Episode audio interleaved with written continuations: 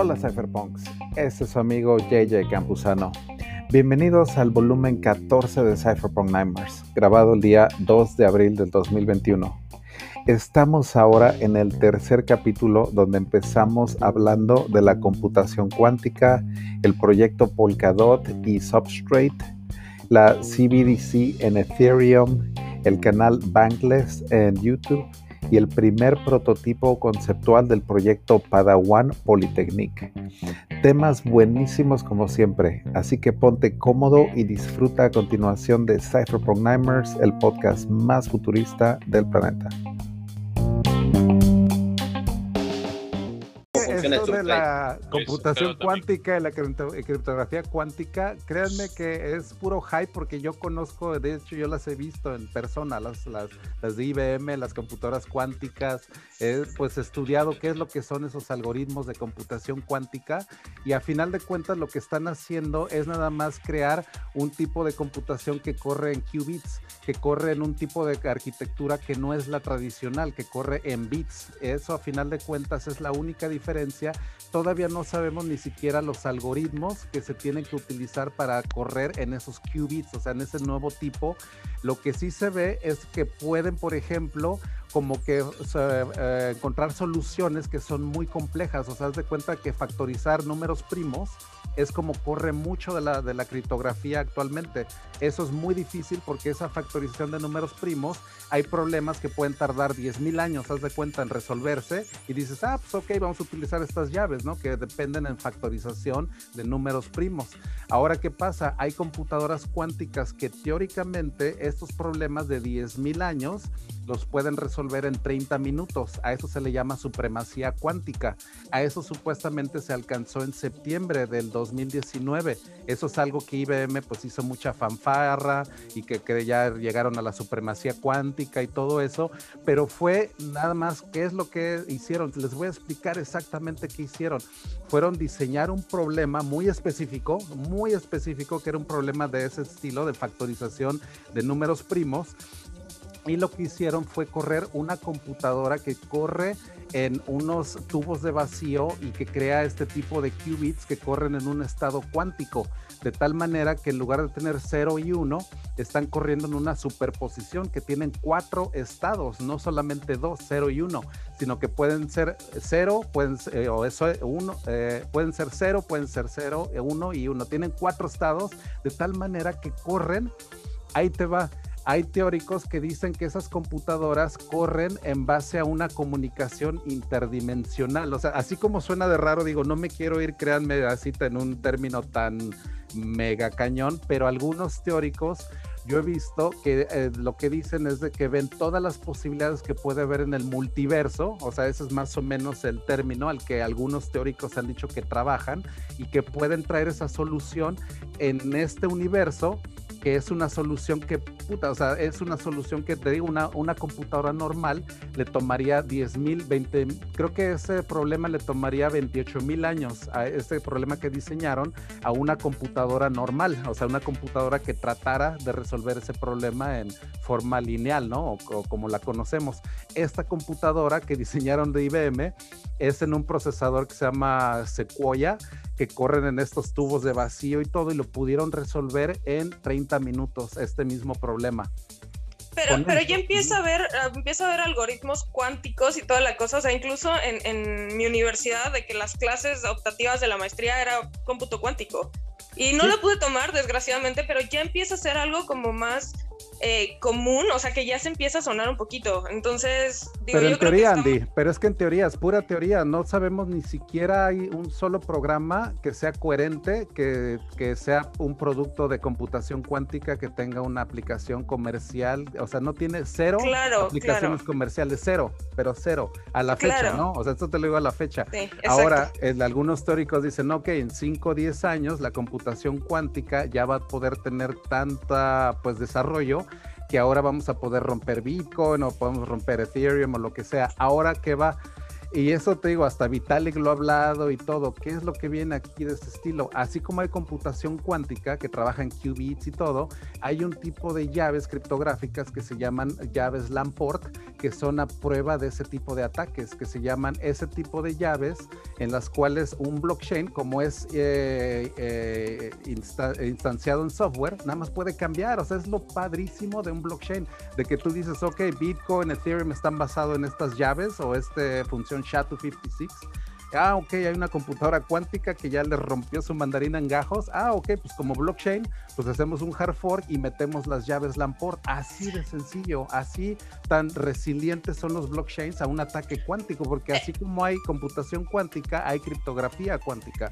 El tema es que creo que, o sea, si te esperas a que ya esté listo para empezar a pensar en esas opciones, pues te va a ganar. O sea, porque quien empieza primero es quien, quien pega pero más duro. Pero ya existe, pero es que ya existe la criptografía a prueba de ataques cuánticos. o sea, es que así como hay, es como que te digo, son dos campos. Hay que conocer, digo, la computación cuántica, que es lo que les expliqué ahorita, cómo trabajan en qubits, que IBM. Hay otra que se llama Deep Wave, que también muy buena. Están diseñando, ya las vi, las Deep Wave.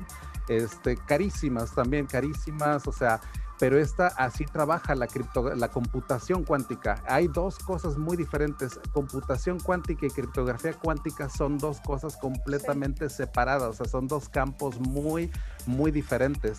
Y, ajá. Y, también, digo, de alguna manera lo ves como, ok, blockchain es una aplicación de cómputo distribuido. ¿Qué computadoras distribuyes? Pueden ser cuánticas o no cuánticas, ¿no? Entonces, al final es lo que tú dices. Si logras poner esas computadoras cuánticas dentro del mismo sistema distribuido, pues lo solucionas, ¿no? El, punto es eh, no, no, no dejar que gane el tiempo, ¿no? Eso creo es lo, lo, interesante.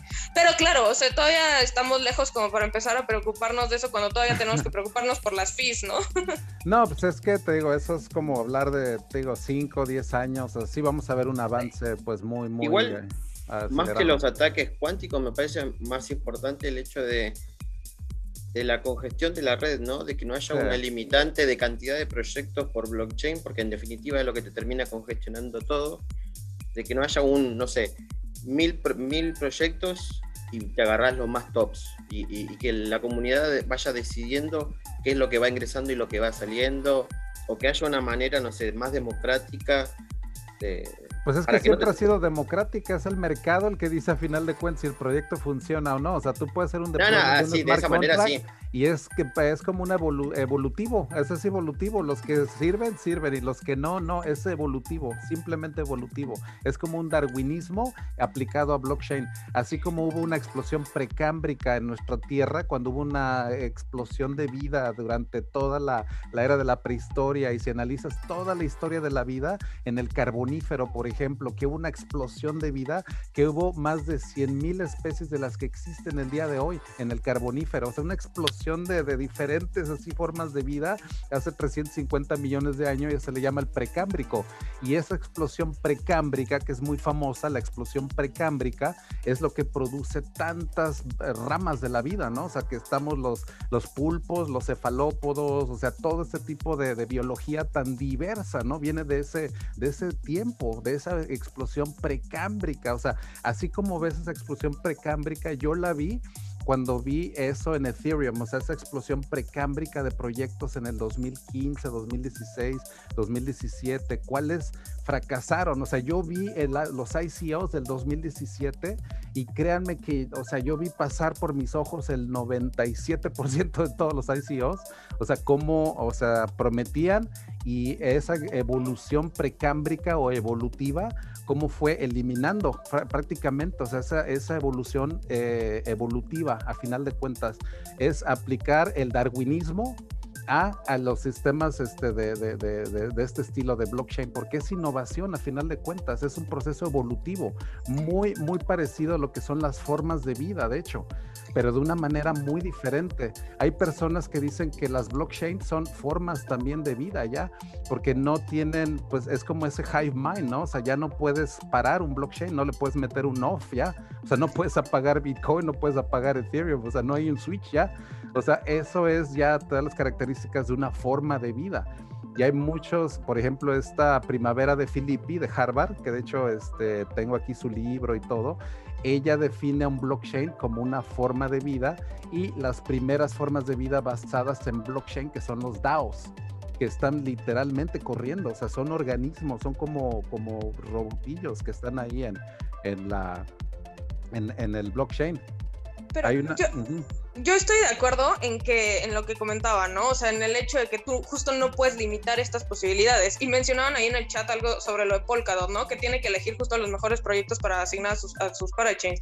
Y es que creo que el problema es ese, o sea, cuando tú tienes que seleccionar justamente esas partes, porque solamente tienes 100 slots, pues es un problema que, que es, se mueve por dinero al final. O sea, el mejor postor es el que compra el slot. Si tú no puedes... Más, más o menos, porque hay una subasta en realidad, y la pues, subasta está atado a la cantidad de capital que la comunidad aporta para apoyar el proyecto y te van haciendo apuestas en tiempo real, entonces no deja que especule la gente con, ah, le doy esto y lo dejé ahí y ganan los que más tiene, por decirlo de alguna manera. Claro, pero al final estás limitado a 100, 100 casos de uso o 100 parachains, ¿no?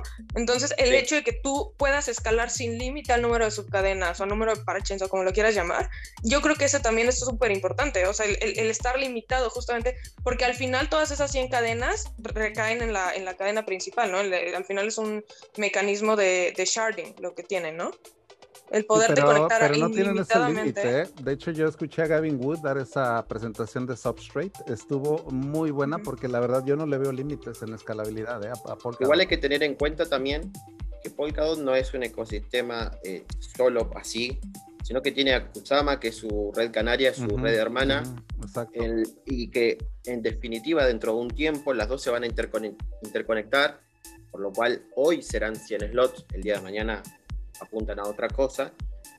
Eh, pero igual a mí me sigue siendo, va, no sé, sacando Polkadot y, y Ethereum, yo no, no, tengo claro la visión de futuro de si va a ser una sola blockchain sobre la que corren muchos proyectos que tienen orientada a diferentes usos o si va a haber muchas blockchains que se estén interactuando entre sí y cada una corriendo independientemente con diferentes fuentes. Eh, todavía no tengo claro de, de, cómo se va a manejar eso. ¿Vos qué pensás, JJ? Sí, no, la verdad es que yo, yo conozco a Polkadot desde, llevo años, años, la verdad, este, conociendo de hecho a Gavin Wood también, o sea, todo el proyecto de que sé cómo esa visión, la verdad, de, de Polkadot, de hecho, en, ellos tienen un evento que se llama el Web 3.0 en Berlín y es donde la verdad, o sea, me doy cuenta del potencial tan tremendo que tiene Polkadot para hacer, de hecho, el Internet de las blockchains. O sea, en serio. O sea, eh, analiza, hay una presentación de Gavin Wood que se las puedo recomendar muchísimo, de que habla de lo fácil que es hacer el deployment de un blockchain y te habla parte de la escalabilidad del blockchain porque habla del sharding, sharding over sharding, de hecho, es como una incepción de sharding en las cuales, te digo, ya no tienes limitantes. O sea, en serio, Substrate es un protocolo que la verdad yo no le veo límites en cuestión de escalabilidad, vaya, en serio. O sea, no tienes esa... y por eso yo lo veo a Polkadot como una apuesta muy grande al Internet de blockchains, o sea, que puede integrar, o sea, prácticamente muchas, muchas cosas. O sea, puede integrar hasta un shard de Ethereum 2.0 sin problemas, o sea, sin problemas, así naturalito. Un shard de Ethereum 2.0, mira, sin broncas, un shard de EOS, un shard de Dogecoin, un shard de Bitcoin, mira, sin problema alguno. Substrate de hecho es capa cero, o sea, viene a, más abajo de lo que es el capa 1 de Bitcoin o de Ethereum. Es, es otro concepto, es capa cero. Entonces es más abajo que, por ejemplo, lo que es el protocolo de ejecución, ¿no? Es el protocolo de interoperabilidad, lo que hicieron en Substrate.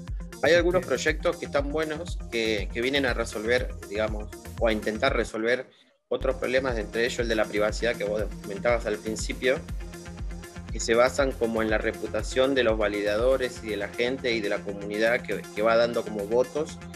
Y esos validadores son los que se encargan el, el día de mañana de aprobar o no aprobar ciertas cosas, eh, haciendo como una internet descentralizada, como decís vos, y privada, o sea, en la que ellos no pueden tener acceso a tus datos personales como hoy lo tiene, no sé, tu proveedor de internet. Yo estuve en ese evento, ¿eh? Este evento se llama Web3, es en Berlín. De hecho, yo estuve en ese lugar, así precisamente en esas gradecitas todo se llama el House de Berlín. Y ahí en esa presentación, ahí Gavin Wood está sacando una MacBook de caja. Haz de cuenta que la compraron esa mañana, la están sacando en presencia de todos, le quitaron el plástico y todo. Y desde ahí va a ser el deployment de un blockchain en Polkadot en tiempo real, instalando todas las dependencias, programando en Rust en tiempo real, recomendando que aprendan Rust y todo, y haciendo así un mega hack. Esta sesión, en serio, te vuela, en serio, te vuela la cabeza, así en serio, de lo que puedes hacer un deployment de un blockchain en Polkadot. O sea, en serio, o sea, esta eh, dura una hora con 25 minutos. ¿Puede pasar el link ahí al, grupo o al chat? Sí sí, sí sí, Esta presentación está de veras, pero así de que, en serio, no, no, no, no tiene. Eh, vaya, cuando la ves y entiendes literalmente lo que es Substrate y, y lo que es la visión de Polkadot, eh, la verdad a mí me emociona mucho todo eso porque Gavin Wood también lo considero como otro de las eminencias en, blockchain. Eh, él diseñó el primer testnet de Ethereum en C++ ahí en Miami en, esos tiempos del 2014 y todo. Así que yo lo considero como el grandfather de Ethereum, casi como Vitalik. O sea, él está al mismo nivel de Vitalik porque él hizo el Yellow Paper de, Ethereum también, que es la implementación matemática de Ethereum. O sea, este cuate de veras está loquísimo, en serio. Y, vaya, aquí es donde ves toda, me voy a adelantar un poco, pues digo, aquí te, explica, o sea, cómo está toda la, el proceso de sharding y aquí es, mira, donde se ven los parachains, aquí tienes así cash, tienes un Ethereum Bridge y tienes aquí todo esto y ves esa incepción de sharding, ¿no? O sea, cómo tienes los para relay chains y tienes toda, o sea, está la verdad bastante abstracto, pero hasta tienen un Filecoin para meterle almacenamiento. O sea, todo en, Polkadot, tú puedes ver hasta el almacenamiento descentralizado con IPFS. O sea, eh, así de cabrón está Polkadot. De que puedes meterle hasta un almacenamiento descentralizado con Filecoin, que tienen hasta el bridge con, con Filecoin y todo eso. Así que esta eh, presentación se la recomiendo muchísimo, muchísimo. Les voy a dar el link de una vez aquí para que no se, no se pase. Y que la que pues lo puedan digo checar y lo compartamos digo lo, lo discutamos no o sea de, y que veamos objetivamente qué es qué es Polkadot. Entonces esta presentación te digo a mí me abrió mucho me abrió mucho la, la mente no en lo que es substrate que es la tecnología de Polkadot. Esto es como que el, vaya esta es la presentación substrate una visión rústica de Polkadot ¿por qué le llaman rústica? ¿por qué dice rustic? Rustic, lo que significa, le hicieron como el juego de palabras, pero es porque está diseñado en un lenguaje que se llama Rust. Rust es un lenguaje de programación cabroncísimo, es, viene a reemplazar a C++ en lo que es el lenguaje, por, ejemplo, muy cercano a Machine Code, o sea que es así como que muy, muy granular. Rust es como la versión moderna de C++, entonces es un lenguaje muy, muy moderno. Vaya, los programadores de Rust pueden programar a un nivel muy, muy granular, te digo. Y todo Polkadot está programado en Rust. De hecho, ahorita se va a aventar una sesión de hacking. Si quieren, me adelanto a la sesión de hacking porque ahí está la presentación, presentación.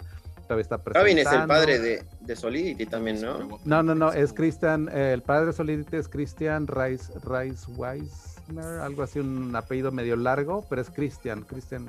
Eh, eh, Solidity es otra persona completamente diferente y esta versión de hacking. Ahí viene, ahí viene, si quieren checarla. Esto es hacking en tiempo real en esa MacBook, en esa de caja. Está instalando um, durante ese tiempo. Ahorita ya está programando en ROS. De hecho.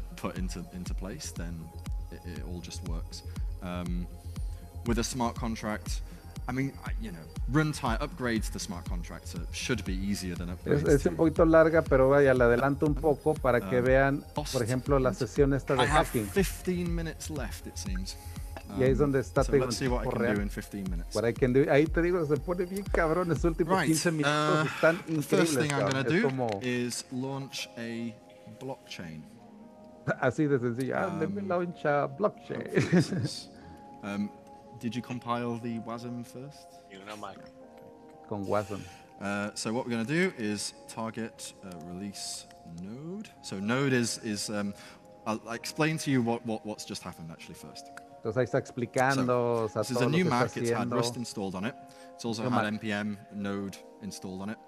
Um, we've downloaded and built what I've uh, a package called the, the, repository, I should say, called the Substrate Node template. What this is is a very small repository that acts as a sort of um, skeleton blockchain. I can take you through all the code. Can everyone see both? Yeah. Ese es el esqueleto. Ese es como que so um, this is the uh, this is the the whole package. As you can see, source. There's a main RS. Um, it's got a bunch of boilerplate that just handles when you press Control C, um, and it's got uh, a bunch of uh, information on the version. Um, in this case, we're setting the executable name, node, the author, anonymous, the description. This code is under the unlicense, so um, you can you can take this and you can do whatever you want with it. Right? La licencia. We're not, we're even we're not even trying to like GPL this. This is just out there, public domain. Bueno, ahí está haciendo el deployment de un, de un blockchain en, en Polkadot. Uh, Así de sencillo, en 15 uh, minutos lo va a hacer, cabrón. O sea, en este tiempo lo que le falta uh, es un poquito más, le voy a adelantar, digo, vamos, digo, pues no hay que echarse toda la presentación. Um, Oye, y luego esta se supone que, que se meta a subasta, o sea, esta blockchain que mete se mete a subasta por los slots. Digo, no soy el mega experto en el Polkadot, digo, no sé ni subasta exactamente a qué, a qué te refieras, pero, o sea, e, esto te digo es tan sencillo, te digo lanzar un, un blockchain o un puente de ese estilo, o sea, sí, fácil. O sea, muy fácil. la pregunta, André? Que si esta, esta que sacas, luego la tienes que, o sea, necesitas conectarla en uno de los slots, ¿no? Tengo entendido. Que, que tienes disponibles y entra a subasta, ¿no? Una de, o sea, por ejemplo, esta que creo tendría que, que subastarse para ver si entra. Exacto. tienes que subastar para poder tener un espacio como para chain en la blockchain. Lo interesante de esto es que para poder acaparar eh, porcentaje de la comunidad, tenés que ofrecerle algo para que la gente te ofrezca sus bots que vos vas a usar para bloquear. Entonces, eh, da, es un método de crowdfunding en el que los proyectos dan sus, tokens o recompensan a, la gente que, lo, que aportó con token del proyecto que van a estar dando. Entonces vos recibís tus DOT terminado el bloqueo, uh, sumado a los tokens del proyecto.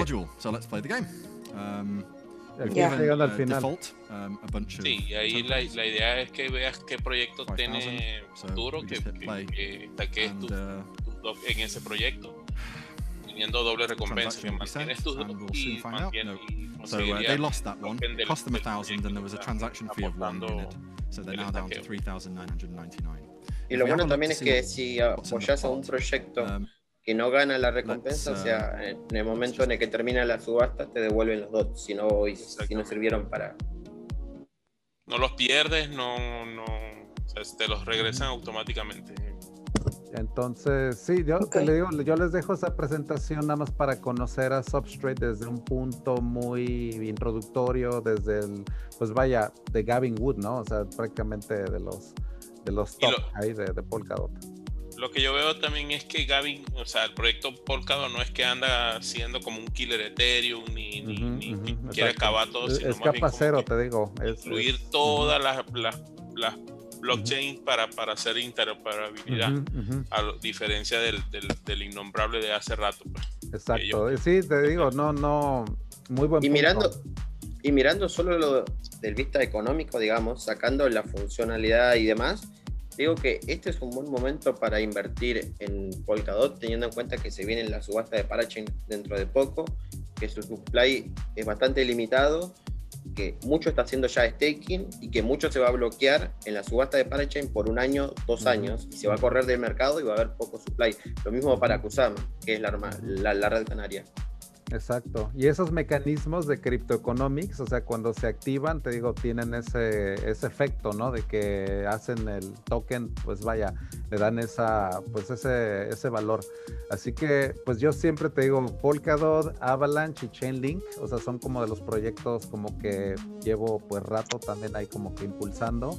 Así que, pues vaya, ya platicamos un poquito más de Polkadot, o sea, qué bueno. Pues es, lo de ahora, ¿no? Que le estás apostando a, bueno, las plataformas le están apostando justo a eso, a interoperar, porque no puedes quedarte en una nada más. Exacto, ¿no? Y definitivo, hacia allá vamos. El mundo, de hecho, de Teo del 2025, ese término de Internet of Blockchains ya va a ser como que, como el buzzword, ¿no? De que ya es todo interoperable, ya no es esa limitante de que Dogecoin ya no sabe qué pasa en Bitcoin y que Bitcoin no sabe qué pasa en, en Polkadot o así, ¿no? Por eso me llama la atención que Uniswap no esté pensando en eso. O sea, digo, entiendo que, que no necesita hacerlo, pero es como lo que está ahorita como o sea, pasando, ¿no?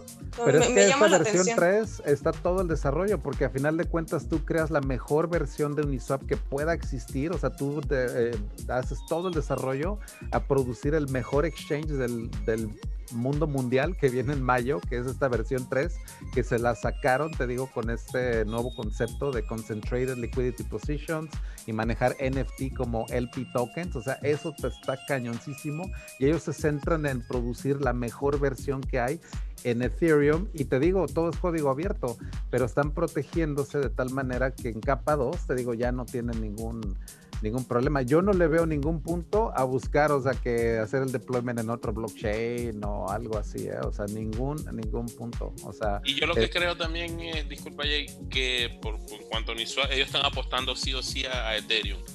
Y veo que, o sea, que están esperando que cuando Ethereum eh, encadene con Polkadot van a ser el mismo puente, no es necesario sacar una para una blockchain de ellos para apostar a, hacer una para Chain en, Polkadot.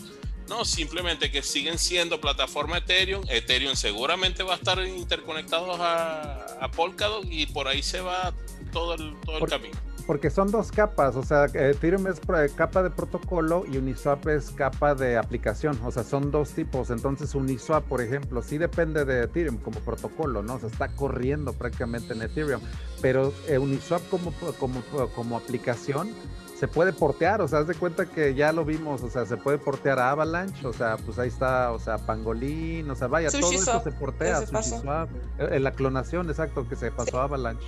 O sea, es facilísimo, como las dos, te digo, Uniswap no está casado al 100% con Ethereum, eso es a lo que voy, o sea, está desarrollando y ahí está haciendo el deployment de sus main contracts, o sea, ahí está la innovación, porque ahí es donde literalmente están los money legos, los flash loans, o sea, toda la innovación, pero no está sujeto al protocolo, o sea, esa otra capa. O sea, Uniswap, te digo, si llegara, por ejemplo, a ver que Ethereum no llega a ofrecer escalabilidad o que se está ahogando, pues te digo, se puede portear, o sea, es porque es una capa diferente de aplicación. Así como SushiSwap se pasó a Avalanche, pues también Uniswap se podría pasar a Avalanche, ¿no? Y decir, ah, mira, ahí está ya el Uniswap versión 3, pero en Avalanche. O sea, eso lo podrían hacer, pero no creo que lo hagan, digo, eso es lo que yo siento que no, porque ellos van muy enfocados a Ethereum, o sea, esa... Sí, a crecer en Ethereum y quedarse en Ethereum y hasta ahí. Pues como dicen, ¿no? Apostarle a, las actualizaciones que vienen. Exacto, a las actualizaciones. ellos le apuestan a eso. Exacto, la, sino así, exacto, actualizaciones y todo. Mira, veo que ahí está Héctor también. ¿Qué onda, mi estimado Héctor? Adiós a tu jefe. ¿Cómo estamos? Muy bien, gracias. Aquí escuchándolos. ¿Tú de qué opinas de todo este gallinero que ya se alborotó? ya, ah, pues iba a mandar un mensaje interno. Estaba calladito. Pues es normal, es normal que, que, pues es que hay tantas cosas que están pasando es increíble lo que está pasando, la velocidad a lo que está eh, pues saliendo todo, ¿no? Y pues siempre va a haber, ¿no? En ese tipo de, escenarios, pues mucha, mucha eh, discusión, y, pero yo creo que es positivo, ¿no? Eso quiere decir que se está creando mucho, ¿no? Y, creo que tenemos muchos puntos en, acuerdo, ¿no? Generalmente. Y pues me gustan, me gustan los mismos proyectos que están comentando de, de, Polkadot, de Avalanche, de Chainlink, Uniswap. Ah, por ejemplo, en Pangolin, pues es, eh, le estamos metiendo ahí liquidez, porque, bueno, me, echó la mano Alex hace como un mes, no menos, como dos semanas. Eh, le metimos ahí en un pool, en, bueno, en tres pools. Eh, y justo hoy ya hice un, un swap ahí de, de Pango con, con Avalanche, ¿no? Entonces ya digamos que realicé, entre comillas, mi primer quincena de, de ganancias de Pangolin, lo pasé a Avalanche. Y bueno, pues ahí estamos experimentando y, pues eh, aprendiendo, ¿no? Porque es mucho, mucha información, pero muy padre, muy padre. Que acaba de salir gobernanza ahorita en Pangolin, creo que hoy. Digo, no me he metido a verla, la verdad, pero apenas vi el anuncio de que ya, gobernanza.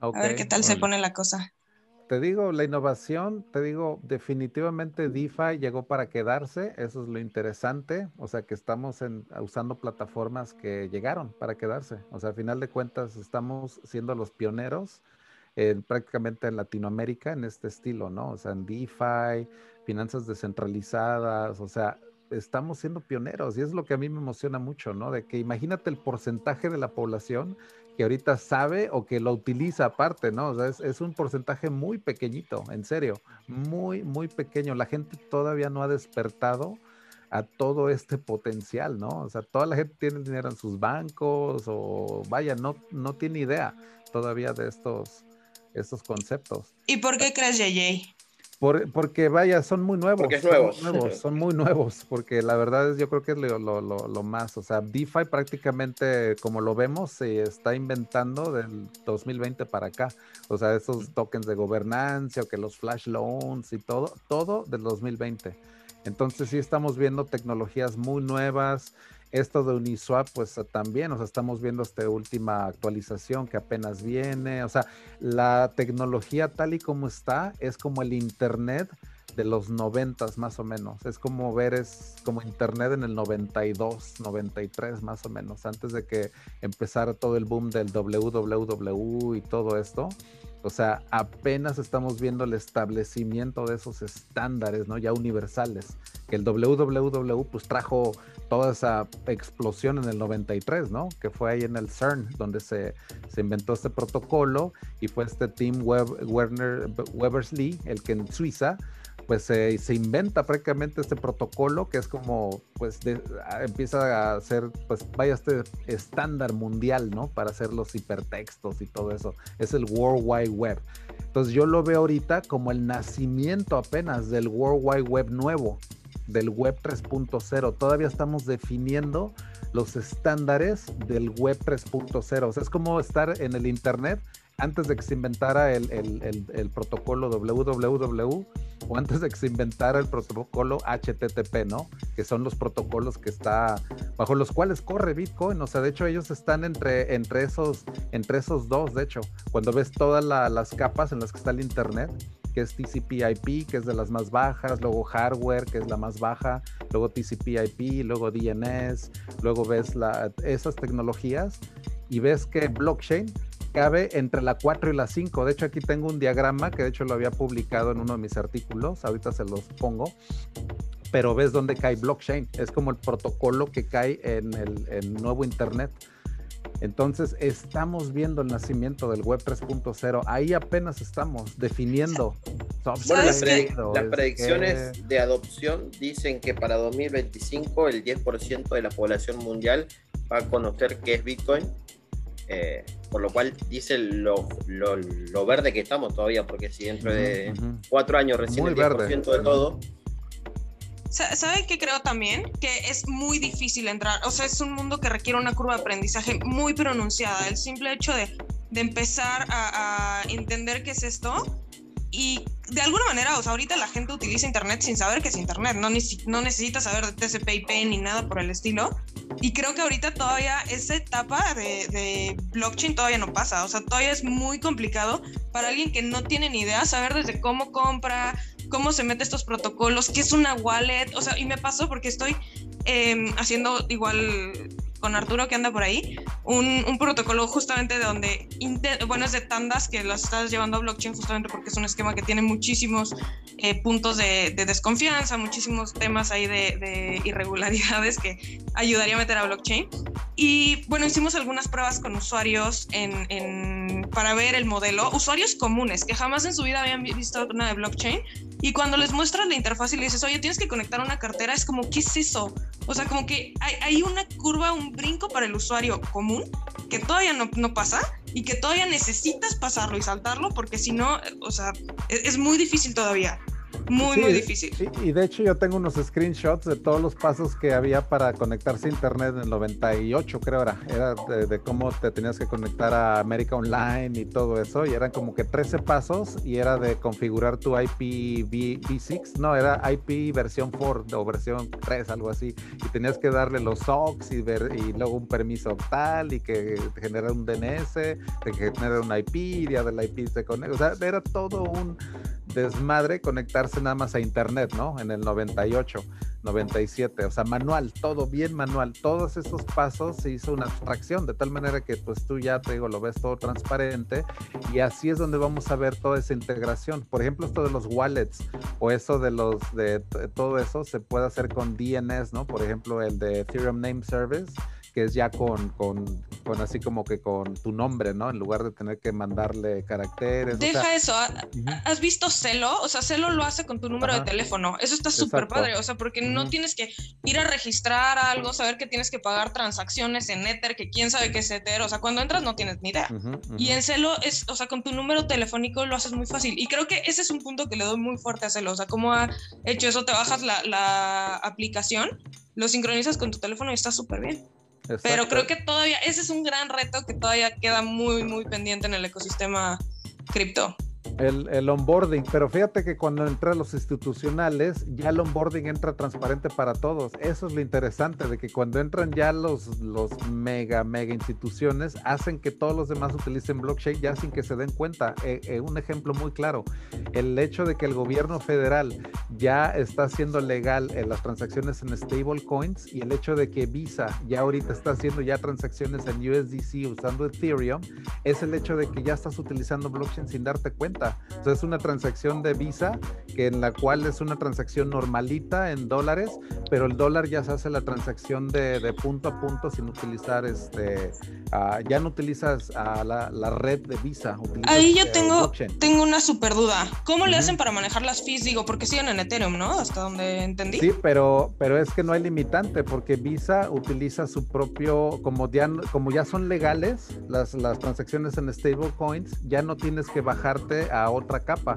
O sea, Visa tiene su propio sidechain que puedes meterle 20 mil transacciones con un 10 dólares, haz de cuenta, ¿no? O sea, por eso Visa no tiene limitantes. Ahorita ya se dieron cuenta que eso de la escalabilidad, pues ya está y que aparte la, el marco legal eso es lo interesante, el gobierno federal dándose marco legal en noviembre. No usa directamente entonces Ethereum, o sea, hace su sidechain y empieza, o sea, sí, pero, pero con sidechain, ¿no? No directamente en, capa 1, que era lo que... Eh, no, Porque eh, entonces tienes que pagar transacciones, digo, fees altísimos. Se usa Ethereum, es Ethereum Mainnet, o sea, tú, eh, utiliza Ethereum Mainnet usando sidechain porque toda la seguridad depende de un hash del Ethereum Mainnet. O sea, es literal haciendo un PEC. Haces la privacidad en tu lado porque no vas a ver todas las transacciones tampoco en ese sidechain porque es la privacidad de Visa, pero con la seguridad de que tienen ese puente al mainnet. Eso es lo increíble que hizo Visa. Ya. O sea, de que sí está usando Ethereum, sí está, sí está pagando Visa, paga gas fees. O sea, ya los tienen sus libros de contabilidad Visa. De hecho, ya hice un análisis bien de Visa, de cómo está generando su, todo su business plan alrededor de Ethereum y sí ya tiene los gas fees considerados dentro de sus libros contables y todo eso. Eso va a traer una super adopción, yo creo. Exactamente, así que sí te digo, por ese lado, o sea, no, o sea, está muy bien diseñado, vaya, eso Visa no va a dar así como que ese, nada más a ver qué onda, ¿no? O sea, te tardaron mucho, de hecho, y Santander ya había hecho muchas pruebas también con Ethereum en España, y pero faltaba ese marco legal, ¿no? O sea, que el Banco Central o alguien diga, ah, ok, ya son legales. Entonces te digo, ya abre la posibilidad de que Ethereum sea como la columna vertebral de la siguiente infraestructura bancaria aquí de Estados Unidos, literal, literal. O sea, que todas las transacciones bancarias empiecen ya a correr en stablecoins y que digan, ya mejor utilizamos capa 2 en Ethereum y todo ya mejor corriendo ahí y nos vamos a ahorrar, mira, Visa, eh, todos esos, mira, se van a, y toda la gente utiliza blockchain sin que se den cuenta. O sea, ya toda la, arquitectura financiera puede correr en blockchain y es una arquitectura que tú no te das cuenta, es como PHP, que es la arquitectura de, bases de datos. Tú no la ves, o sea, es arquitectura de My, MySQL O sea, tú nunca ves eso, o sea, nunca ves que las bases de datos de las de los websites, nunca ves PHP o Perl. O sea, yo o sea, digo, pues, esos lenguajes de bases de datos, yo apenas los conozco, ¿no? My, MySQL, los que son programadores sabrán que, a qué me refiero, o PHP. Pero, puta, o sea, ¿tú cómo lo ves? O sea, ni, cuenta te das, cabrón. Es como si volaras en un avión y que supieras cómo funciona el motor y que el piloto y todo. Pues no, o sea, tú no, no te das cuenta. O sea, tú nada más agarras el avión y es un vehículo.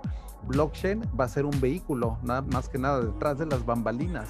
O sea, tú no vas a ver blockchain o sea, a veces en la nueva arquitectura del siglo XXI, tú no vas a ver el blockchain así tan, tan, tan, tan, tan así, te digo, esa arquitectura tan a la vista, tan al desnudo, ¿no? Esas transacciones de 0x, tal, tal, tal, tal, con hashtag y todo eso van a estar corriendo, pero detrás de bambalinas. O sea, tú no vas a tener que ver un explorador de bloques a menos, a menos de que haya algún problema o de que toda esta nueva arquitectura. Pero así se está diseñando todo. O sea, es así como yo lo estoy viendo que está pasando. O sea, todo se está diseñando para que uses blockchain sin que te des cuenta. Sí, Héctor. Sí, pues, pero, ah, complementando lo que comentabas, la pregunta de Andrea de, por qué. Eh, ¿Por qué todavía no, no, hay una, o sea, las barreras de entrada, ¿no? Eh, el problema de por qué la gente todavía no le entra o, o le, le, tiene miedo a todo esto de, la tecnología, además de lo que comentas de, de, que es nuevo y, y pues todavía no es tan amigable y, y coincido con que tiene que llegar al punto en que la gente lo va a usar sin darse cuenta, ¿no? Va, a haber tantas soluciones alrededor que se va a adoptar de manera muy, o sea, frictionless, ¿no? O sea, sin ningún tipo de, fricción. y ahorita, pues no, estamos lejos todavía de eso, ¿no? Y, aparte, siento yo que la gente, o sea, digamos, la, gente común y corriente que no, normalmente tiene una, una, cuenta en el banco o en alguna, un fondo de inversión, eh, incluso ya para ellos algo muy osado es eh, comprar un ETF, ¿no? Por ejemplo, en la bolsa de valores. O sea, eso ya es como un paso adicional. Eh, todo esto del universo cripto lo ve sumamente especulativo y lo ve como, como altamente riesgoso y, le da miedo, ¿no? Por, porque no lo conoce. Y es natural. O sea, es una parte del proceso, ¿no? Y porque, pues sí, la volatilidad ahorita está cañona, ¿no? Pero pues eh, la tendencia a largo plazo sigue siendo altamente alcista, ¿no? Pero conforme más gente se empieza a meter, eh, como que se van educando entre sí también y, y se les va quitando el miedo, ¿no? Eh, poco, a poco. Pues es cuestión de tiempo, es como toda adopción, ¿no? Como comentabas, en el Internet en los 90, mucha gente creía que los que andaban en Internet eran o eran hackers o eran eh, pedófilos o eran gente que nomás estaba viendo cómo robar, ¿no? Y, yo me acuerdo cuando eh, pues acompañaba a mi abuelo al banco, ¿no? ya todavía no había space, pero o sea, había una, cuando empezaron a hacerse esas space hubo mucha resistencia. Yo conozco gente de mi edad que hace cinco años no hacía space, o sea, prefería ir al banco a pagar, hacer un depósito o pagar su tarjeta de crédito por, por el miedo, ¿no? Y, pues esto, lo que pasó el año pasado y lo que sigue ahorita ocurriendo, pues les forzó a mucha gente a, cambiar, ¿no? O sea, y así es, o sea, es una cuestión de adopción, siempre va a haber early adopters, siempre va a haber laggards, pero bueno, pues aquí estamos, ¿no? Los early adopters. En cuestión de adopción, ¿sabes qué es lo que siento yo? ¿Cuál es la que va a causar una, pero un terremoto así mega cañón en adopciones y que puede pasar este año? O sea, que puede, que puede que pase este año, es mi predicción.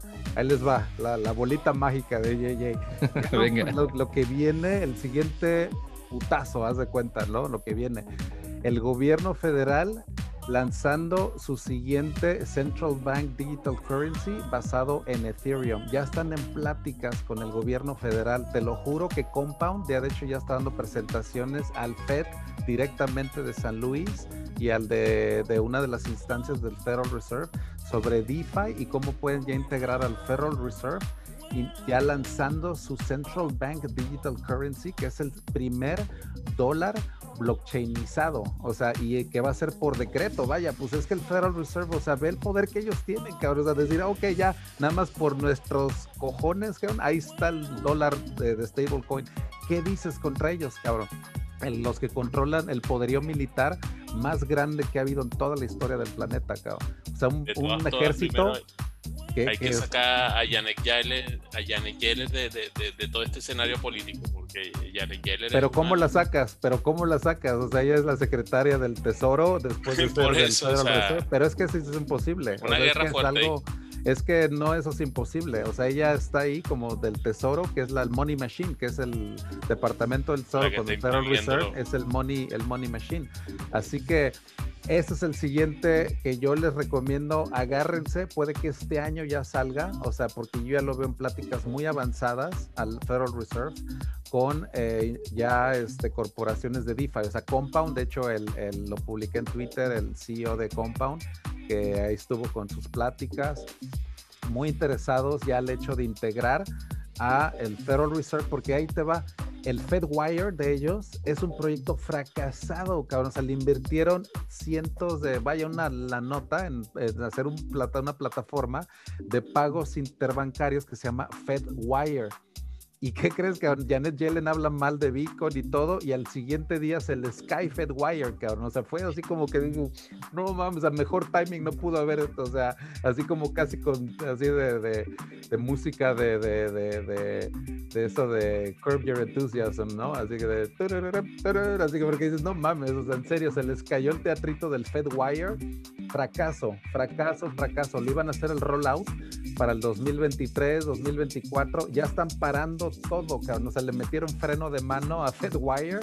Ya no, el Federal Reserve ya no está considerando, hasta donde yo sé, FedWire y está considerando el primer, te digo, versión del dólar eh, en blockchain, o sea, un USD dólar en, en, en, stablecoin, emitido por el Banco Central de los Estados Unidos. O sea, eso la verdad sería como que el siguiente, te digo, mega madrazo, o sea, de adopción. Porque vaya, todas las instituciones financieras van a hacer transacciones en ese nuevo dólar. Es a lo que voy. Porque ahí haces como que muy, muy traceable y es lo que les encanta al Federal Reserve, que es 100% traceable todo esto. Todo, todo, todo el Federal Reserve, mira, les, va, les encanta, cabrón. O sea, ese dólar blockchainizado es como el sueño húmedo del Federal Reserve, cabrón, porque dicen, no manches, en serio vamos a poder tracear todo, todo, todo lo que hacen, así todos los US citizens ¿Y esto pues, mataría las stablecoins actuales o no? ¿O conviviría en una con las van a convivir, es que te digo, van a, va, a tener, te digo, esa, esa, esa, placa tectónica que se viene, o sea, va a tener un efecto también de liquidez masiva que va a entrar tanto a este protocolo, digo, eh, la verdad, las consecuencias yo no las puedo ni predecir, pero puede que también se venga una, un flujo también de efectivo hacia blockchain, hacia Bitcoin, o sea, los proyectos descentralizados. El Federal Reserve es un proyecto centralizado al 100% y eso es lo que sí quiero poner en perspectiva. Este nuevo blockchain, este dólar blockchainizado es el primer dólar sintético que es controlado por el Federal Reserve y es 100% centralizado. O sea, hasta ahí. Eh, es que realmente cuando ya empiezas a ver que el gobierno empieza a utilizar este tipo de herramientas, de alguna manera como que los legitimiza y empieza a venir muchísimo capital y flujo de, de, dinero para cripto. O sea, el hecho de que... Y a mí me pasó, o sea, cuando escuché eh, que Quintana Roo estaba utilizando blockchain y que escuches al diputado decir esto, Bitcoin y demás, o sea, como que de alguna manera tiene un poder súper importante en lo que en el discurso de, de cripto y al final empiezas a buscar muchas más alternativas y la gente que le tenía miedo y decía, bueno, esto es para criminales y no sé qué, empiezas a ver de alguna manera que pues quizá valga la pena hacer una investigación, ¿no?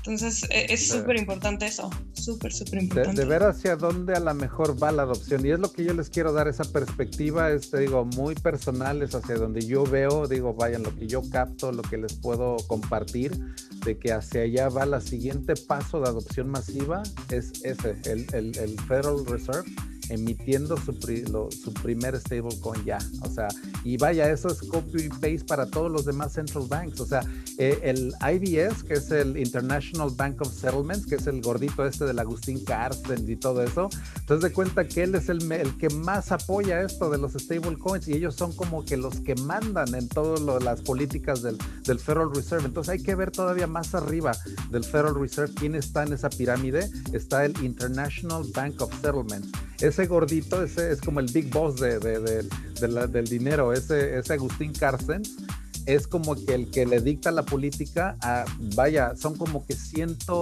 110 bancos centrales que siguen las políticas del IBS, o sea, es la, el Banco Central de Bancos Centrales, así le llaman. Así tú puedes buscar IBS, tiene sede en Suiza, en Ginebra y en Ciudad de México. Eh, ah. Y es muy interesante ver esa arquitectura del dinero, ¿no? Esa, esa pirámide. O sea, IBS está hasta arriba. Oye, oye, ¿y cómo ves a Miami? Ahorita estaba viendo que Francis Suárez, el, alcalde, ya se puso su foto con los ojos rojos y se, reunió también con, con John Gu, el presidente de Avalanche, de Avalanche.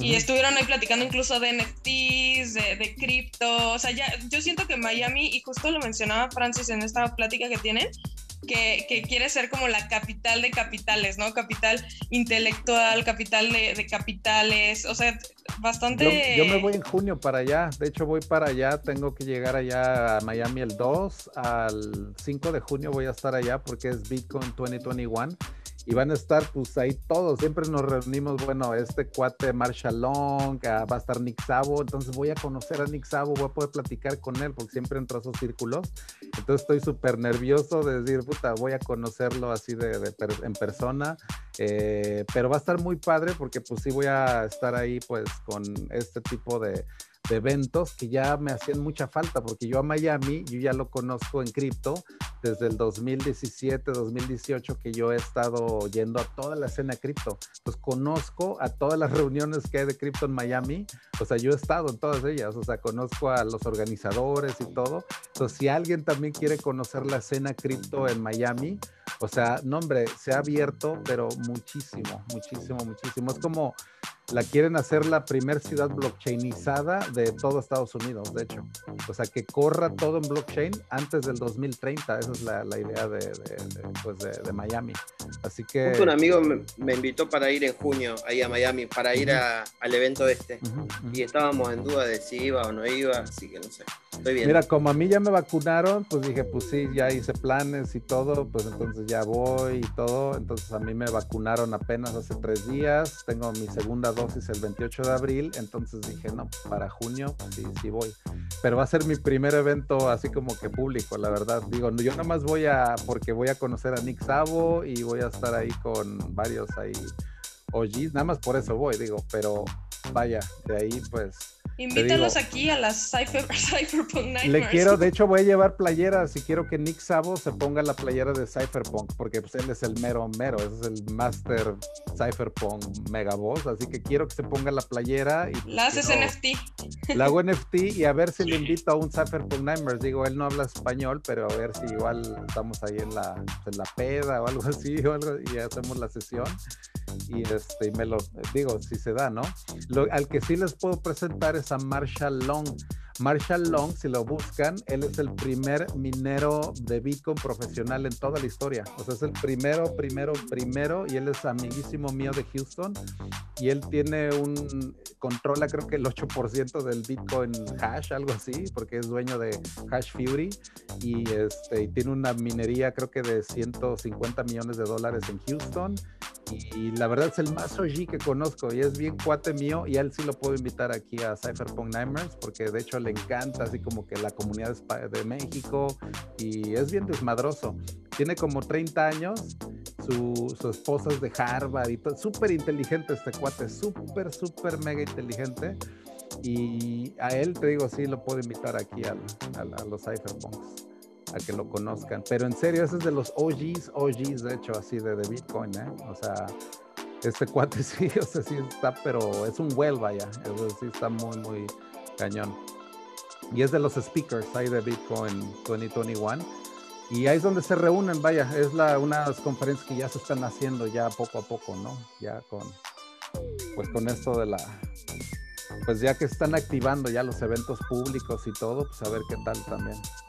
Así que. al, al McKaiser sí no te lo puedes traer porque él es totalmente maximalista de ¿A quién? ¿Al Max Kaiser? Sí, al Max Kaiser. No, hombre, ese cuate. No, hombre. No, no, no. Maximalista. Yo entré hace poco a su grupo de Telegram y entre el mensaje fijado dice, bueno, que no se puede hablar de cualquier proyecto que no sea Bitcoin que, para él es shitcoin y dice básicamente qué es shitcoin y lo aclara. Cualquier proyecto que no sea Bitcoin. claro. Super maxi ese cuate, pero así cañón. De hecho, yo ya ni lo sigo, yo él en Twitter ni nada. O sea, yo ya de plano, o sea, de plano está ya tan muy. Vaya, la verdad yo no concuerdo con nada de lo que él dice, este cuate, y pues la verdad es que, pues cada quien, ¿no? Pero sí, Max Kaiser, pues digo, yo sí la verdad no lo recomiendo. Yo ahí sí todavía lo veo porque, o sea, sí o sí va contra el, el, FIAC y mm, pero... contra todo esto de la centralización, pero sí es totalmente maximalista. O sea. Sí, te digo, por ese lado como que el maximalismo, sí la verdad yo lo veo como que ha pues ha perdido, ha hecho que se perdieran muchas oportunidades, porque fíjate, un Bitcoin que tú lo hubieras invertido en el 2014 en Ethereum, ahorita es el equivalente a 2000 Ethereum, que equivale a 4.1 millones de dólares, o sea, al día de hoy. O sea, que tú esos 60 mil dólares que ahorita tendrías en un Bitcoin, ahorita en lugar de eso tendrías 4 millones de dólares al día de hoy. Y eso muchas personas no lo, pues vaya, por eso es nada más de no querer eh, pues hacer algo con Ethereum, por el maximalismo, no lo hicieron. Entonces, pues ahí como que se perdieron muchas oportunidades, ¿no? Porque Ethereum ha sido como que una muy buena inversión, la verdad. O sea, muy buen store value, la verdad pues ahí yo se los digo pues en carne propia, ¿no? O sea, pues vaya, yo entré al ICO y todo eso, yo fui de los que invirtieron Bitcoin en, el ICO de Ethereum, así que pues vaya, o sea, esa libertad financiera que yo alcancé, o sea, es eh, mucha de esa libertad que muchos Bitcoiners en ese tiempo, por ser maximalistas, ahí se quedaron. De hecho, hay algunos de mis amigos que eran Bitcoiners del Satoshi Nakamoto Institute de Austin, que yo era parte de él, y yo me peleé con maximalistas en el 2014. ¿eh? De hecho, yo tuve discusiones muy acaloradas con bitcoiners que eran eminencias, Daniel Krawitz, Michael Goldstein, o sea, yo me dejé de hablar con ellos porque yo invertí creí en Ethereum y ellos atacaron muchísimo a Ethereum desde así, desde sus inicios. Y ellos se quedaron con Bitcoin y pues digo, a lo mejor les ha ido muy bien y todo, pero la verdad, o sea, Bitcoin, Ethereum, como que sí han tenido muy buen complemento. ahí, consulta. Eh, esto de la libertad financiera, ¿vos, cómo lo manejas? O sea, tenés todo tu capital en cripto, parte y parte, distribuido en metales, y ganás solamente, o sea, haces holding o, o, generas algún interés pasivo y con eso vivís? ¿Cómo es, ¿Cómo es eso? Pues mira, es por ese lado, para mí en realidad es puro holding, puro holding, puro holding, porque pues digo, tuve esa oportunidad y aparte tengo inversión en plata, porque soy de Tasco, también de una ciudad muy minera, muy platera, toda mi vida he estado desde el 2006 en la industria de la plata, de hecho. Entonces yo soy mayorista de plata, ese es mi, pues como que mi negocio del día, ¿no? De hecho yo vendo plata a mayoristas aquí en Estados Unidos. Entonces yo soy mayorista de mayoristas, porque yo nada más vendo a, tiendas, ¿no? Entonces yo en plata, pues te digo, tengo pues ese lado, esa inversión, pero por eso, fíjate que a mí se me hizo muy natural entender Bitcoin y Ethereum, más que nada Bitcoin, porque en Tasco, de donde yo soy, de ese pueblito, la plata es como tener dinero, porque allá yo he visto que mucha gente se paga deudas con esas pelotitas de plata, de plata pura, ¿no? Que es como un dinero extra que tenemos. O sea, para mí el concepto del dinero no ha sido como que siempre el billete o el dinero en sí, ¿no? Gubernamental, sino que yo a la plata, pues siempre yo conozco mucha gente o mi misma familia que guarda la plata como ahorro, o sea, de cuenta que dice, ah, mira, un, no sé, algún conocido que dices, ah, mira, yo tengo 5 kilos de plata, ah, yo tengo 10, o sea, tengo, conozco gente que tiene toneladas métricas de plata, o sea, te lo juro, o sea, en Tasco hay gente que tiene 2, 3 toneladas de métricas de plata, pero haz de cuenta que Bitcoin dije, ah, ok, pues es como la plata, ¿no? O sea, para mí, te digo, fue un salto así como que muy natural. Y por ese lado, te digo que como que para mí ha sido más holding, que, que así que y entender esas estrategias desde un punto de vista desde esos años también, ¿no? Porque he visto cómo marcha el protocolo, esa visión de Ethereum que yo conocí en el 2014, que ya traía DAOs en el 2014. Si ven ese white paper, en la página 17 del white paper vienen descritos los DAOs. Y a mí se me hizo súper futurista, cabrón. O sea, dije, yo leí ese white paper de Ethereum de 32 páginas y dije, wow, o sea, dije, no manches, está increíble este white paper. Yo invertí por el white paper, de hecho. O sea, ese white paper, de hecho, hasta lo tengo que enmarcar o algo porque, o sea, me dio toda la libertad financiera del mundo, cabrón. O sea, voy a hacer un pinche castillo y le voy a poner ahí así como que hay una un pinche lugar ahí de honor o no sé qué, ¿no? Pero vaya, ahí está, ahí está ese white paper original impreso. Ahí Lo tiene que, que hacer en FT. Definitivo, ¿eh? ese güey, porque está subrayado, tiene notas, tiene tantas anotaciones, de hecho, ese, ese white paper durante los años, ¿no? Porque sí, como que lo, lo, lo, destrocé prácticamente en cuestión de desmenuzarlo, ¿no? Entonces, esa fue mi trayectoria y entender DeFi desde embrión, haz de cuenta, ¿no? O sea, cuando salió MakerDAO en el mismo año de Ethereum, en 2015, yo también ahí lo vi, estaba emocionadísimo, sale Augur, que también fue de los primeritos que salió en el 2016, o sea, todo eso, ¿no? De decir, vaya esa emoción, ¿no? De cuando Ethereum llegó a los 4 dólares, de cuando Ethereum llegó a los 10 dólares, o sea, me acuerdo que estaba súper emocionado y decía, no manches, o sea, esta pinche tecnología va a cambiar el mundo, cabrón, así desde los 10 dólares, imagínate. O sea, de que yo he sido como que el defensor de Ethereum desde, puta, desde, desde años, vaya, llevo 7 años, desde creo que, salió. tengo un doctorado, tengo un doctorado en defender Ethereum, ¿no? O sea, creo que debería ser una tesis en, en eso de defender Ethereum. Porque siete años, la verdad, o sea, sí te dan una experiencia brutal, la verdad. O sea, he visto. Bueno, y el tiempo aparte te dio la, el tiempo te dio la razón, porque si no hubiera desaparecido como muchas de las ICO de 2017 cuando yo invertí en 2014 era white paper, entonces era bien difícil defenderlo en esos años, créeme. O sea, y me lo aventé. De hecho, en Houston me acuerdo de debates que tuve y todo con cuates que, pues vaya, tenían. Eh, uno trabajaba en la NASA, de hecho, ahí en Houston y todo, y aún así dije, no, pero a ver, eh, que. Y me agarré un debate y todo. Vaya, yo lo he defendido desde sus inicios, pero era bien difícil defenderlo porque no había blockchain en el 2014. Entonces me tuve que esperar hasta el 31 de julio del 2015 que fue ahí donde ya literalmente empieza el bloque 1. Yo estuve minando en el bloque 50, o sea, yo entré a los 10 minutos de que se inventó Ethereum o el blockchain, yo empecé a minar a los 10 minutos, de hecho, en ese, en ese blockchain, que era terminal, era terminal, terminal, terminal, era CLI, era 100% CLI, o sea, no había que wallet, no había que era blockchain en como que sus nada de interfaz. nada, absolutamente cero, 100% CLI, Ethereum en puro command line interface, eso es lo que se llama CLI. Entonces, nada más para que te des una idea, minar en Ethereum era teclear comandos de tal manera que ejecutar un software que se empieza a correr en tu, en tu PC. En ese tiempo yo tenía una PC con una tarjeta de gráficos R9 entonces era de meterle todo ahí y yo llegué a solucionar un bloque de, Ethereum. Entonces yo llegué, de hecho por ahí lo debo tener ahí guardado el número del bloque que, solucionó esa computadora y me dio una recompensa de 5 Ether. Entonces yo dije, ah, pues la voy a poner a trabajar y todo. Me costó creo que 600 dólares la computadora.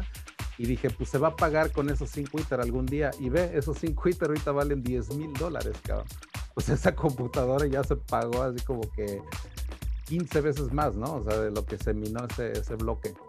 Pero esos fueron mis inicios en Ethereum, o sea, de ver el primer día que se lanzó, el 31 de julio del 2015, de yo estar súper emocionado y me acuerdo que hasta le dije a mi esposa, le dije, es como ver el primer ladrillo de la pinche capilla sixtina, cabrón, es como ver así como los cimientos del Vaticano, así la, la obra más monumental del renacimiento digital, así decía yo en el 2015, así desde esos años. O sea, yo estaba, he sido súper ultra fan de Ethereum desde, desde que, pues vaya, desde que se inició, ¿no?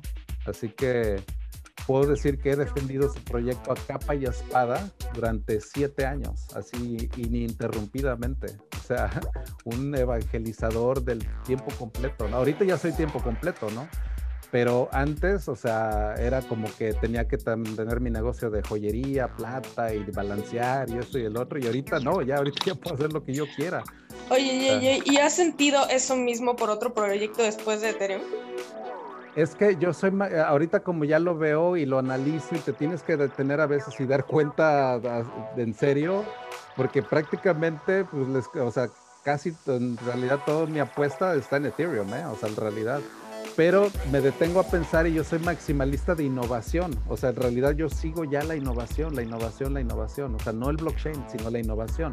O sea, si yo viera que en Ethereum no hubiera innovación, o sea, igual yo ya estaría evangelizando Polkadot, ¿no? Que de hecho ahorita me aventé un, también un, mini evangelio, porque sí lo veo innovador. O sea, yo soy maximalista de innovación, no de blockchain. Entonces, muy importante. ¿Qué precio crees que llegue el Ether en el futuro? Creo que lo has dicho, pero igual lo están preguntando ahí en el chat. Este año, de hecho, de 10 mil a 25 mil dólares por Ethereum, este año. Entonces, de hecho, apenas estamos empezando a ver así como que los efectos del crecimiento exponencial, que yo sé que muchos no lo han visto o que piensan es imposible que Ethereum llegue a 10 mil, 25 mil dólares por, una, por unidad pero a ese término se le llama ancho de banda económico, economic bandwidth, que es un concepto muy estudiado, por ejemplo, en Bankless, en ese newsletter que recomiendo muchísimo leer, así que para mí es como la Biblia, la verdad esos cuates están cabroncísimos, son los que le hicieron la entrevista al de Uniswap, a Hayden Adams, y de ahí, ¿sabes a cuál fue el, anterior el que entrevistaron, cabrón? Mark Cuban, cabrón. O sea, Mark Cuban estuvo en ese pinche podcast en YouTube, ahí lo ven en YouTube y todo. De hecho, si quieren, se los pongo rapidísimo los de Bangles, porque en serio, esto sí, le voy a poner Bangles Mark Cuban para que vean la calidad, cabrón, de pinches. Ve, aquí está. Sí ven la pantalla, ¿verdad? Sí, sí. Yo creo que muchos también se quedan con el hecho de los fees y nada más y por eso piensan que no va a subir. Ahí es donde él dice que está estudiando Solidity. O sea, ahí es donde me voló la cabeza en este podcast. Entonces sí, chequen este podcast. Ellos hacen la tesis de que igual Ethereum va a llegar a 10 mil, 25 mil dólares por el hecho del ancho de banda económico que se va a incrementar muchísimo en Ethereum por todos los assets que se van a empezar a representar. Entonces es una liquidez brutal y es un ancho de banda económico. Entonces, si checan este, este contenido de este, de, este, de este canal, está increíble, ¿eh? Bankless. Start Your Crypto Finance Journey. Estos son dos cuates que la verdad tienen un podcast que es lo mejor de lo mejor del planeta, cabrón, en blockchain, en serio. Y, ahorita me acabo de aventar este, que es, este es el creador de Uniswap, mira, este cuate. Este es Hayden Adams y ahí está platicando de cómo él aprendió Solidity en tres meses y creó Uniswap y lo lanzó. Y, o sea, es una historia increíble de veras de este cuate. Entonces lo recomiendo, o sea, chequen esta entrevista con Hayden Adams de hace 14 horas, que no sabe, le estoy dando una primicia, pero así de, de puta, o sea, de, es más, ni le he dado like a este. Entonces, no hay que ser mezquino con los likes, ¿eh? También ahí denle like aquí a mi, a mi, al streaming ahí. Pues no sean mezquinos, ¿eh? Denle like y suscribirse también al canal de YouTube ahí de JJ Campuzano, culeros. Jay, una noticia, acaba, acabas de pasar los 2000 suscriptores. Uy, qué buena eh, onda. Oye, pues muchas gracias. Así que 2000 del Ethereum y 2000 suscriptores. ¿No? Oye, eso está como que muy sincronizado esa onda, ¿no? De tener así como que dos mil suscriptores en YouTube y que Ethereum haya llegado a los dos mil dólares también. Como que es una muy buena sincronización, ¿eh? Así que. Sí, vas, vas junto con el ATH, ahí se van dando un entre, un Imagínate cuando Ethereum llegue a los 25 mil, ojalá que yo también ande ahí por esos niveles. O sea, de hecho, por cierto, Padawan Polytechnic ya inicia la Academia del Renacimiento Digital. Estoy súper emocionado por ese proyecto. Empieza el martes a las 7 de la noche, hora centro de México. Esa primera, créeme, esa primera clase es de las mejores que he hecho en toda mi vida, ¿eh? en serio. O sea, les va a dar unos fundamentos, en serio, de aprendizaje increíbles, porque te va a poner en el estado mental correcto para que puedas absorber conocimiento. O sea, eso es de veras esencial, esencial, esencial. O sea, esa es la primera clase. No se la pierdan en serio. Es un contenido que de hecho ya llevo trabajando. O sea, este es el concepto del renacimiento digital, pero ya llevado a la práctica. O sea, ya, ya es filosofía, ya es conocimiento en acción. Esa es la filosofía, a final de cuentas. Es el conocimiento en acción. Es lo que decían los griegos, ¿no? filos es este amor y Sofía era el wisdom. para ellos Sofía era como que, puta madre, para ellos Sofía, el término ese griego, era como que el objetivo final, cabrón, de los filósofos, haz de cuenta griegos. Entonces, filosofía eran esos que estaban en, en amorras de cuenta con Sofía, cabrón. esos güeyes, nada más Sócrates y toda esa bola de culas, nada más se dedicaban a, amar el conocimiento, pero a ponerlo en acción aparte y a enseñarlo y, y hacer todo ese tipo de ondas. O sea, por eso esto de este concepto de Cypherpunk Nightmares me encanta porque es un concepto así como de filosofía, ¿no? De, del conocimiento en acción. Y te digo, Padawan Polytechnic es literalmente eso, lo que te va a llevar desde cero, cabrón, desde cero, cero, pero cero, cero, cero, a ponerte en el estado mental correcto y de ahí ya empezar a ver términos así, ya empezar como de palitos uno, es como tu kinder, para que empieces como que a aprender de una manera turbo. Es como que de ahí ya viene el capítulo 2, el capítulo 3, o sea, lo diseñé para que fuera progresivo, así como yo aprendí o como vi los cimientos de, de cómo tuve yo que aprender también un chingo de cosas para absorber todo este conocimiento que, que les estoy trayendo, pues ahora quiero crear clones míos, o sea, decirles, bueno, ok, yo es lo que tuve que conocer, pues se los paso, ¿no? Para que ustedes tengan el, recorrido que yo tuve, pues les paso mi experiencia, ¿no? Eso es Padawan Politécnica, a final de cuentas, ¿no? O sea, entonces vamos a empezar capítulo 1 el martes y luego de ahí ya no paramos, es 2, 3, 4, hasta el 8 y terminamos a finales de mayo. Entonces son 8 sesiones, 1000 NFTs cada sesión. Así que también les voy a tener los tokens Padawans también ahí Así que ya bien atentos el martes también, si quieren su NFT de Padawan, es también van a ser coleccionables, así que eh, pues van a ser de edición limitada, ¿no? Nada más van a ser Oye, hay una pregunta ahí eh, con respecto a la dinámica del curso. Entiendo que lo vas a hacer eh, igual en live en YouTube y, entiendo también aquí en Zoom, ¿no? No, no es en Zoom, es nada más YouTube y ya.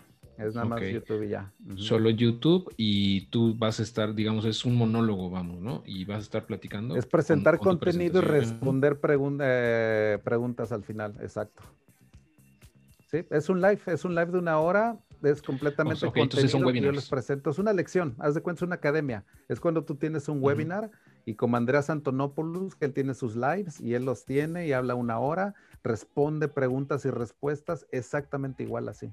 Así como lo hace Andreas Antonopoulos, él expone sobre un concepto, ahonda mucho, es ese delivery que tiene, o sea, es Andreas Antonopoulos, y él tiene sesiones de ese estilo. Entonces, es exactamente el estilo que tiene Andreas Antonopoulos, pero aplicado, concepto bien estructurado, que tiene ocho capítulos, con NFTs, que digo, Andrés Antonopoulos no lo hace, entonces esto es un concepto nuevo también de los NFTs. Así que nuevecito, ahí la verdad le agradezco mucho a Gabriel y a Romualdo, ellos me están ayudando muchísimo con todo esto de la entrega de los NFTs.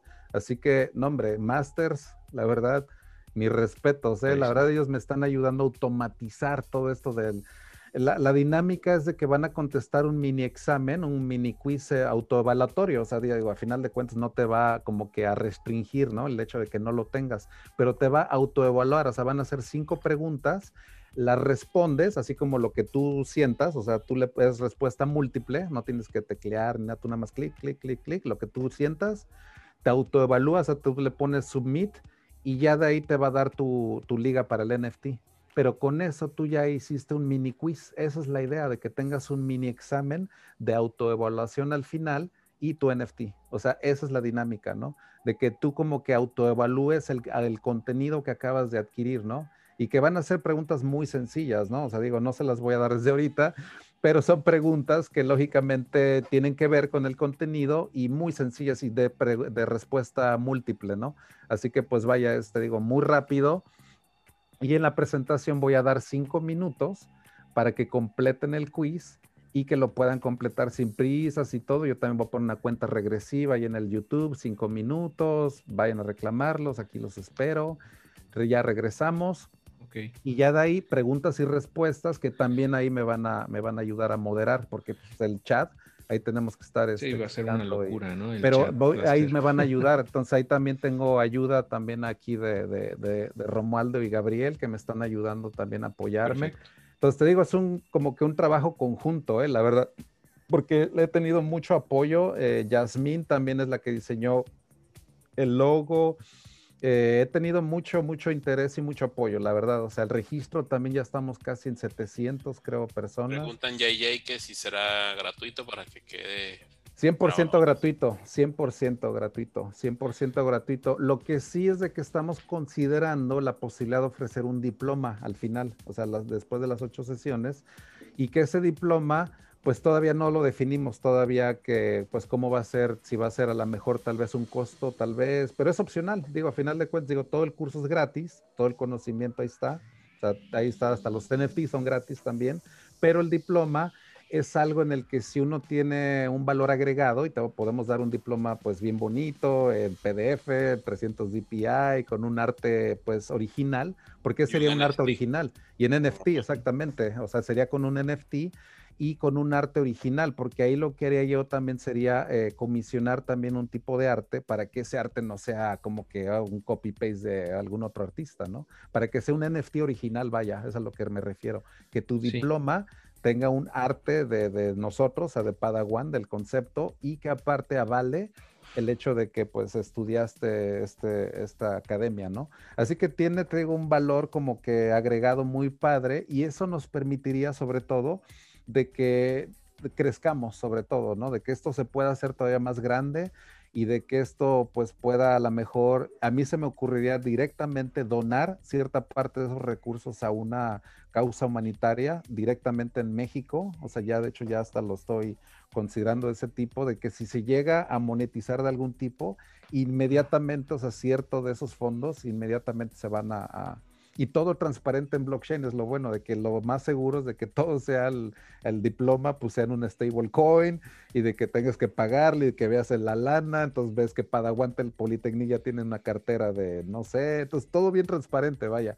o sea, en, en blockchain y de que estos recursos de alguna manera se puedan aplicar a un bien público. O sea, imagínate que tu diploma que a lo mejor te cuesta, no sé, nada más voy a tirar un, número, ¿no? Pero 10, 20, lo que sea de dólares, y que de ahí 2, 3 dólares se vayan a una causa eh, humanitaria, ¿no? Directo, ya con la magia de blockchain, que no haya intermediarios o que no haya un banco, que no haya nada, y que esos 3 dólares o lo que sea se van directo no sé, a, una casa de inmigrantes, ¿no? O ayudar este, a una cierta eh, causa de beneficencia pública.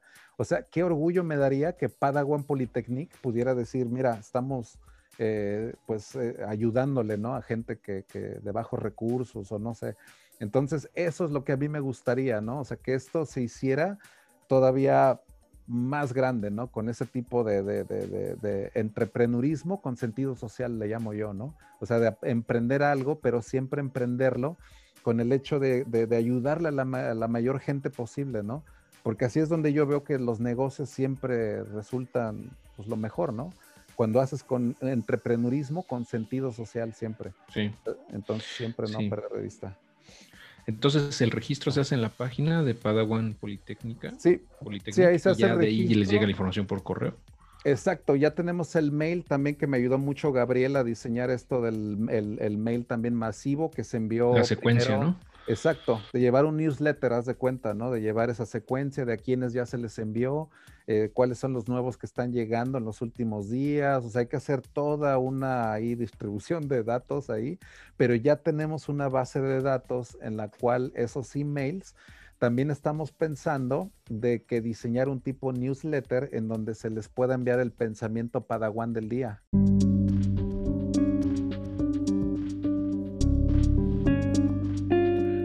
Hemos llegado ya al final del tercer capítulo y todavía nos faltan muchos temas más. Así que te recomiendo ahora buscar el capítulo 4 del volumen 14. Yo soy JJ Campuzano y me despido esperando que les haya sido de su agrado y no olviden sintonizarnos cada viernes por la noche a partir de las 9 pm hora centro de México en nuestra sesión interactiva en Zoom, así como en el canal de YouTube JJ Campuzano y por supuesto aquí en el podcast. Esto es Cypherpunk Nightmares, el podcast más futurista del planeta.